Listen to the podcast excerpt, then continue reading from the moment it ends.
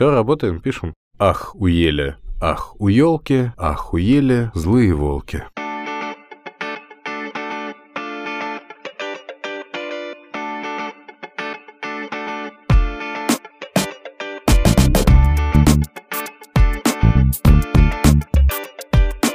Здравствуйте, с вами подкаст «Целую девочек» и его ведущие Дима и Гар. Всем привет. Сегодня мы хотим сделать тематический небольшой выпуск, посвященный очень важной игре, на мой взгляд, в игровой индустрии в целом. Подчеркиваю, на Димин взгляд. Да, и это внезапно будет не Last of Us 2, и это не Призрак Сусимы, а ремейк первых и вторых частей аркадного спортивного симулятора Tony Hawk's Pro Skater. Ну и вот ты как раз расскажешь, чем он примечателен и интересен. Ну что ж, погнали.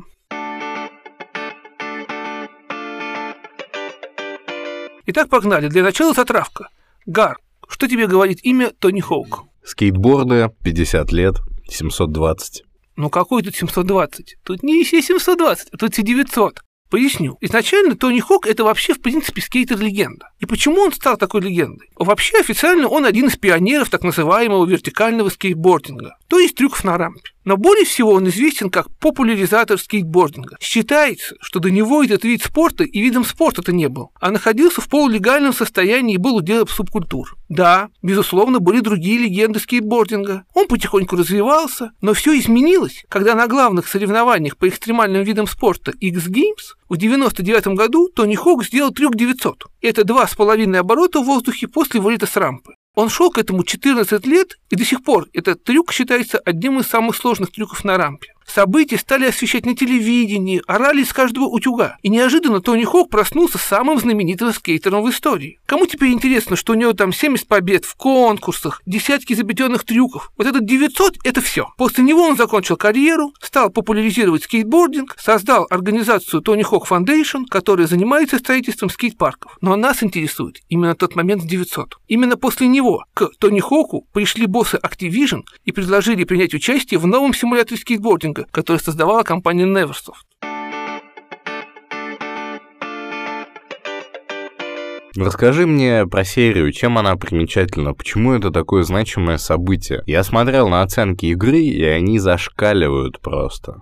Объясни, в чем этот феномен? Про феномен чуть попозже. Именно когда Тони появился в офисе Activision, компания Neversoft разрабатывала симулятор скейтбординга. Причем это было совсем не их дело. Они никогда такого раньше не делали. Это не эксперты спортивных симуляторов. Они сами еле сводили концы с концами и были просто работниками по найму компании Activision. Тони увидел концепт, который они ему показали, и загорелся. Он стал консультантом игры и сам записывал motion caption для движений виртуальных скейтеров. Естественно, видя, что Тони Хок так увлекается игрой, Activision с удовольствием поместил его лицо на обложку, и именно с Тони Хоком команда разработчиков решила, что сделает упор на популярные трюки, музыку и атмосферу в первую очередь. Они хотели передать дух уличной культуры, и у них это удалось. Суммарно первая часть продалась более 4 миллионов копий, что по тем временам было просто бомбой. Затем последовала вторая часть. Они, правда, с первой части пошли мимо меня, так как это были консольные эксклюзивы. А вот третью, четвертую я играл. Также я играл в Tony Hawk American Wasteland и две части Tony Hawk Underground. Там добавили много чего нового. Карьеры, всякие фишки, свои парки. Приколов было много. Но только Neversoft, поверь мне, знала секрет успеха. Когда они прекратили свое существование, пятую часть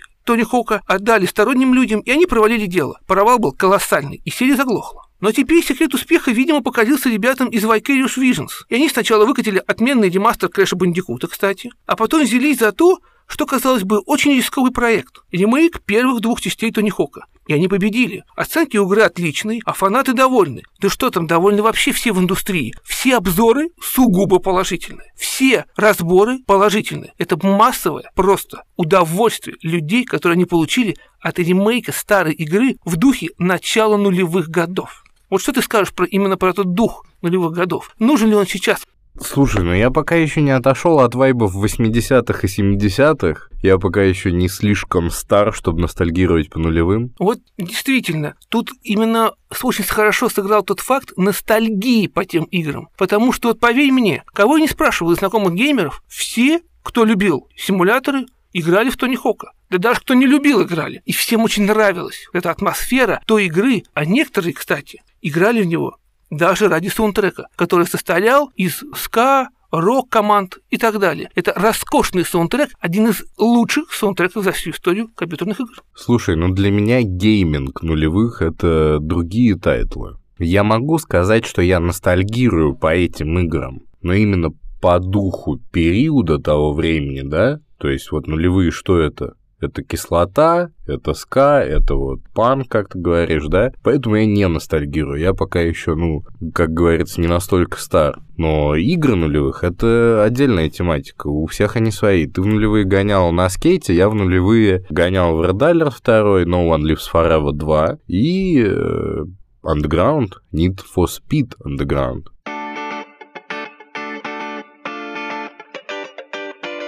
Собственно, я догадываюсь, что игра представляет из себя набивку комбо на кнопках, но расскажи поподробнее про механику. Все-таки 90 с лишним баллов за игру. Что в ней такого? Что в ней такого особенного? Что в ней такого примечательного в механике игры? Итак, про механику игры. На первый взгляд все просто. Тебе учат делать трюки и кататься. Сто процентов аркадно.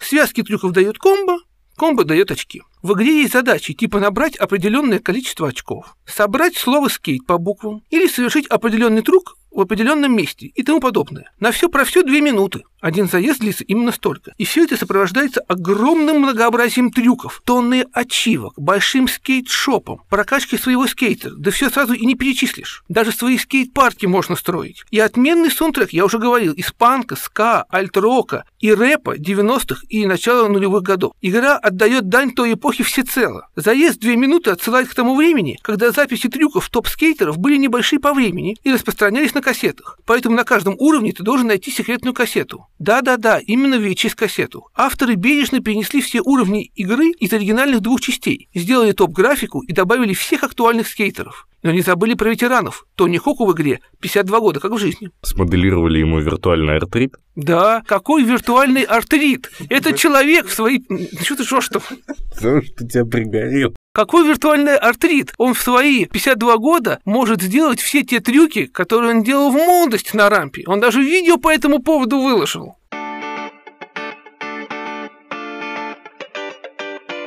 Теперь у меня еще к тебе один вопросик есть. Ко мне-то какие вопросы? Я в Тони Хок не играл. А у меня вопрос пространный. На какие две группы можно разделить спортивные симуляторы? Наверное, на аркадные и спортивные. Правильно. Так почему же Тони Хок – это ключевая игра именно сейчас? Как ты думаешь, к чему весь гейминг идет? Особенно вот в AAA проектах. Еще один вопрос. Ну, наверное, все потихоньку уходит от аркадной стороны в реалистичность.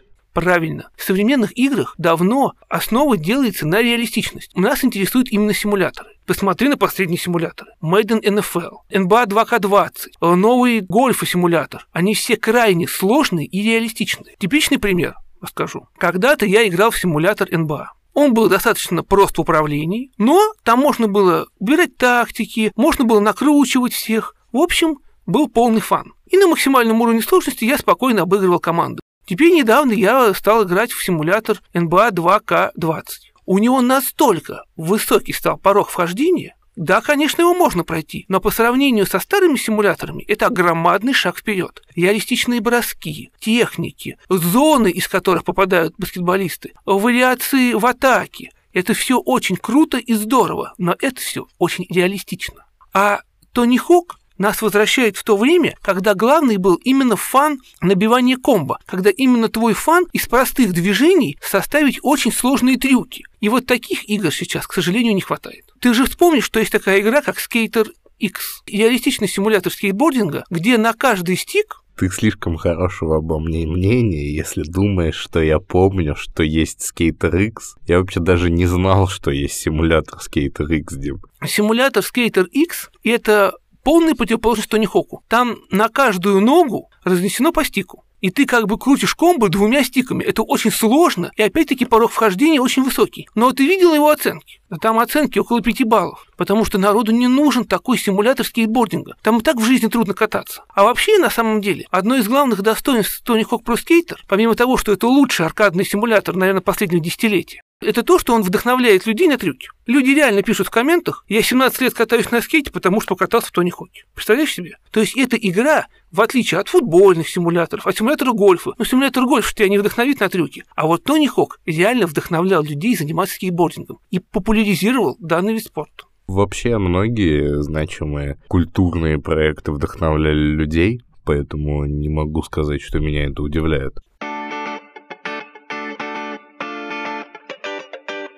И еще очень интересный момент, что после Тони Хока многие игры стали называться по именам известных спортсменов. В частности, Келли Слейтер про серфер. До Тони Хока были именные спортивные игры. И какая, например? Мэдден НФЛ, которую ты упоминал ранее. Мэдден это не какой-то там термин из футбола, это не какое-то непереводимое слово. Это фамилия Джона Мэддена, это тренер по американскому футболу, это супер популярный в конце 80-х, начале 90-х комментатор НФЛ.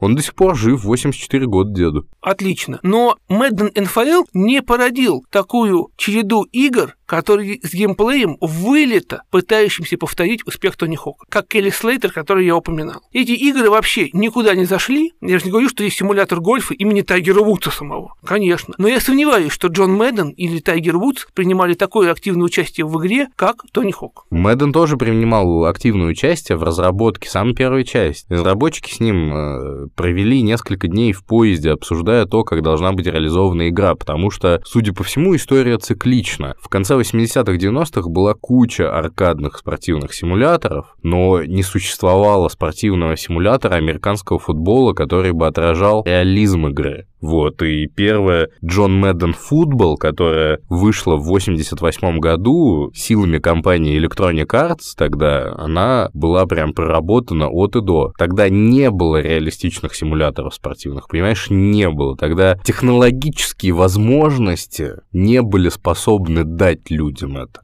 И, кстати, интересный момент тоже, что до Тони Хока тоже были симуляторы аркад. Их было несколько штук, и даже был аркадный автомат симуляции скейтбординга. Только Тони Хок смог это реализовать аркадно, очень круто и очень популярно. И, кстати, напоследок интересный момент о том, что действительно Мэдден стал реалистичным симулятором и очень крутым, а Тони Хок стал аркадным симулятором очень крутым. Ну вот, собственно, на это у меня и все. С вами были Целую девочек. Всем пока.